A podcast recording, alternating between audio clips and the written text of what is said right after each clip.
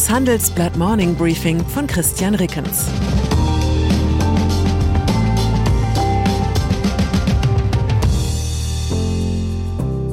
Guten Morgen allerseits. Heute ist Freitag, der 7. Januar, und das sind unsere Themen. Neue Zahlen in Sachen Fachkräftemangel. Putins Schwäche in Sachen Kasachstan. Empörung in Sachen Djokovic. Nach einer kurzen Unterbrechung geht es gleich weiter. Bleiben Sie dran.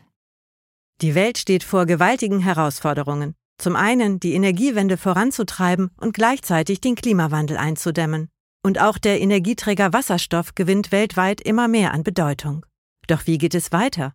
Erfahren Sie mehr auf dem Handelsblatt Wasserstoffgipfel 2024 am 12. und 13. Juni in Essen. Infos unter handelsblatt-wasserstoffgipfel.de.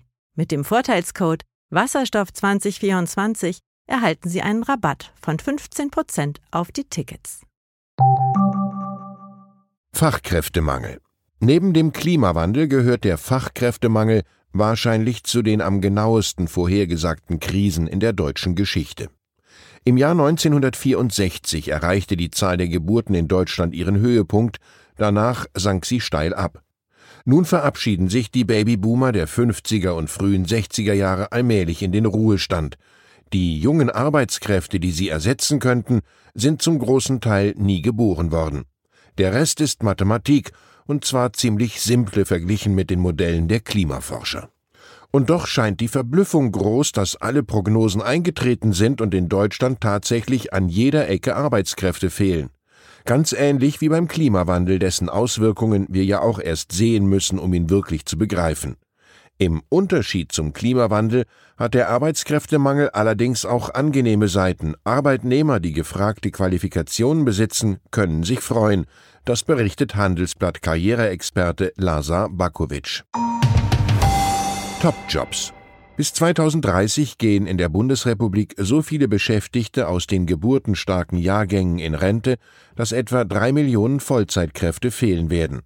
Zwar werden bis dahin rund 1,6 Millionen Menschen durch Digitalisierung oder Dekarbonisierung in ihren bisherigen Branchen keine Beschäftigung mehr finden, demgegenüber steht jedoch ein riesiger Bedarf von allein über einer Million IT-Fachkräften.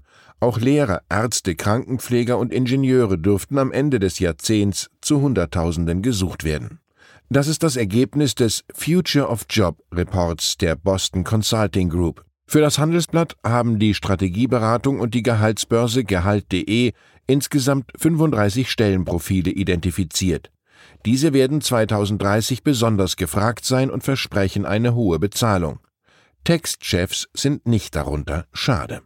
Dafür aber Robotikingenieure und IT-Security-Spezialisten. Ebenso Haus- und Zahnärzte und auch Lehrer bleiben gefragt, wenn auch nicht unbedingt spitzenmäßig bezahlt. Mein Fazit, wer jetzt ins Arbeitsleben startet, ein bisschen was kann und bereit ist, auch mal was Neues zu lernen, hat glänzende Berufsaussichten. Zwar gibt es das dystopische Gerede vom Ende der Arbeit von Computern und Robotern, die uns massenhaft unsere Jobs wegnehmen, doch bezogen auf die gesamte Arbeitswelt hat es sich bislang noch immer als falsch erwiesen.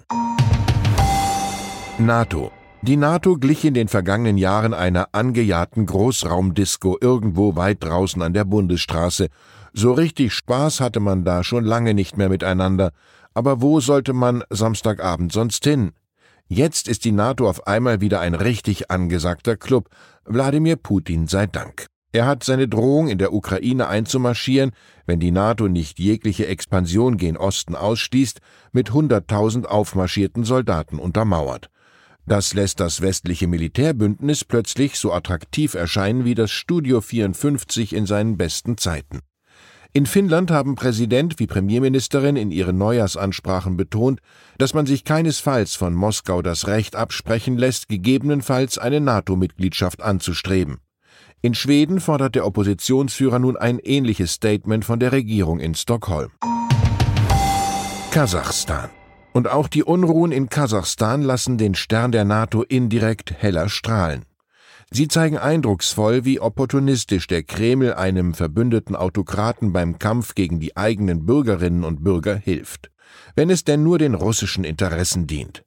Noch am Mittwochmorgen warnte ein Putin-Sprecher ausländische Kräfte vor einer Einmischung in den Konflikt in Kasachstan. Nicht einmal 24 Stunden später landeten russische Fallschirmjäger in dem Nachbarstaat. Offiziell ist dies der erste Einsatz des von Russland mit den Staaten Zentralasiens geschlossenen Bündnisses zur kollektiven Sicherheit ODKB. Es soll laut der eigenen Statuten nur bei einer äußeren Bedrohung aktiv werden. Und so behauptet der Kreml und der kasachische Staatschef kurzerhand, dass der Westen den Umsturz in der ehemaligen Sowjetrepublik betreiben würde. Beweise gibt es dafür nicht einmal ansatzweise, wie Osteuropa-Experte Matthias Brückmann analysiert. Es ist keine Position der Stärke, aus der Putin hier agiert. Kasachstan sei für Moskau der wichtigste Bündnispartner, erklärt der Russland- und Zentralasien-Experte Stefan Meister von der Deutschen Gesellschaft für Auswärtige Politik. Der Kreml habe Angst, dass er Kasachstan verlieren könnte, so Meister. Corona-Maßnahmen vor den Beratungen von Bund und Ländern über die Pandemielage zeichnen sich weitere Corona-Maßnahmen ab. Wegen der sich rasant ausbreitenden Omikron-Variante soll der Zugang zu Cafés, Restaurants und Bars künftig auch für Geimpfte und Genesene nur mit Test möglich sein. Ausnahmen gelten für Personen mit Auffrischimpfung. Das geht aus einem Beschlussentwurf für die Ministerpräsidentenkonferenz mit Kanzler Olaf Scholz und den Länderchefs am Freitag hervor. Die Regel soll bereits ab 15. Januar gelten. Das Datum ist allerdings noch strittig, berichtet mein Kollege Jürgen Klöckner. Darüber hinaus soll die Quarantäne- und Isolationszeit angepasst werden, um Personalausfälle vor allem in der kritischen Infrastruktur gering zu halten. Novak Djokovic. Und dann ist da noch der serbische Tennisprofi Novak Djokovic. Die Nummer 1 der Weltrangliste will in Melbourne gerne an den Australian Open teilnehmen, doch droht ihm wegen seines unklaren Corona-Impfstatus die Ausweisung. Während Djokovic von einem Quarantänehotel aus juristisch um seine Einreise kämpft, schlägt die Empörung in Djokovics Heimat hohe Wellen. Serbiens Präsident Alexander Vucic meldet sich auf Instagram zu Wort. Er habe dem Tennisprofi telefonisch mitgeteilt, dass ganz Serbien bei ihm sei, postete er. Es würden alle Maßnahmen ergriffen, damit die Misshandlung des besten Tennisspielers der Welt so schnell wie möglich aufhört, so Vucic. Man ist heilfroh, dass Serbien über keine Flugzeugträger verfügt, sonst wären die bestimmt längst Richtung Pazifik unterwegs, um Djokovics Teilnahme am Turnier zu erzwingen. Ich wünsche Ihnen einen Tag, an dem Sie Ihr Glück nicht erzwingen müssen. Herzliche Grüße, Ihr Christian Reckens. PS am Montag begrüßt Sie an dieser Stelle wieder wie gewohnt Hans-Jürgen Jakobs. Ich bedanke mich für Ihr Interesse und freue mich schon auf meinen nächsten Einsatz fürs Morning Briefing. Das war das Handelsblatt Morning Briefing von Christian Rickens, gesprochen von Peter Hofmann. Die deutsche Wirtschaft steht am Scheideweg. Um wettbewerbsfähig zu bleiben, müssen Unternehmen wichtige Transformationen anstoßen. Ab dem 24. April diskutiert die Restrukturierungsbranche Strategien für die Zukunft von Unternehmen. Mit dabei sind unter anderem Dr. Thomas de Maizière, Evelyn Freitag und Professor Dr. Ulrike Malmendier. Mit dem Vorteilscode Restrukturierung 24 erhalten Sie 15% Rabatt. Alle Informationen finden Sie auf handelsblatt-restrukturierung.de.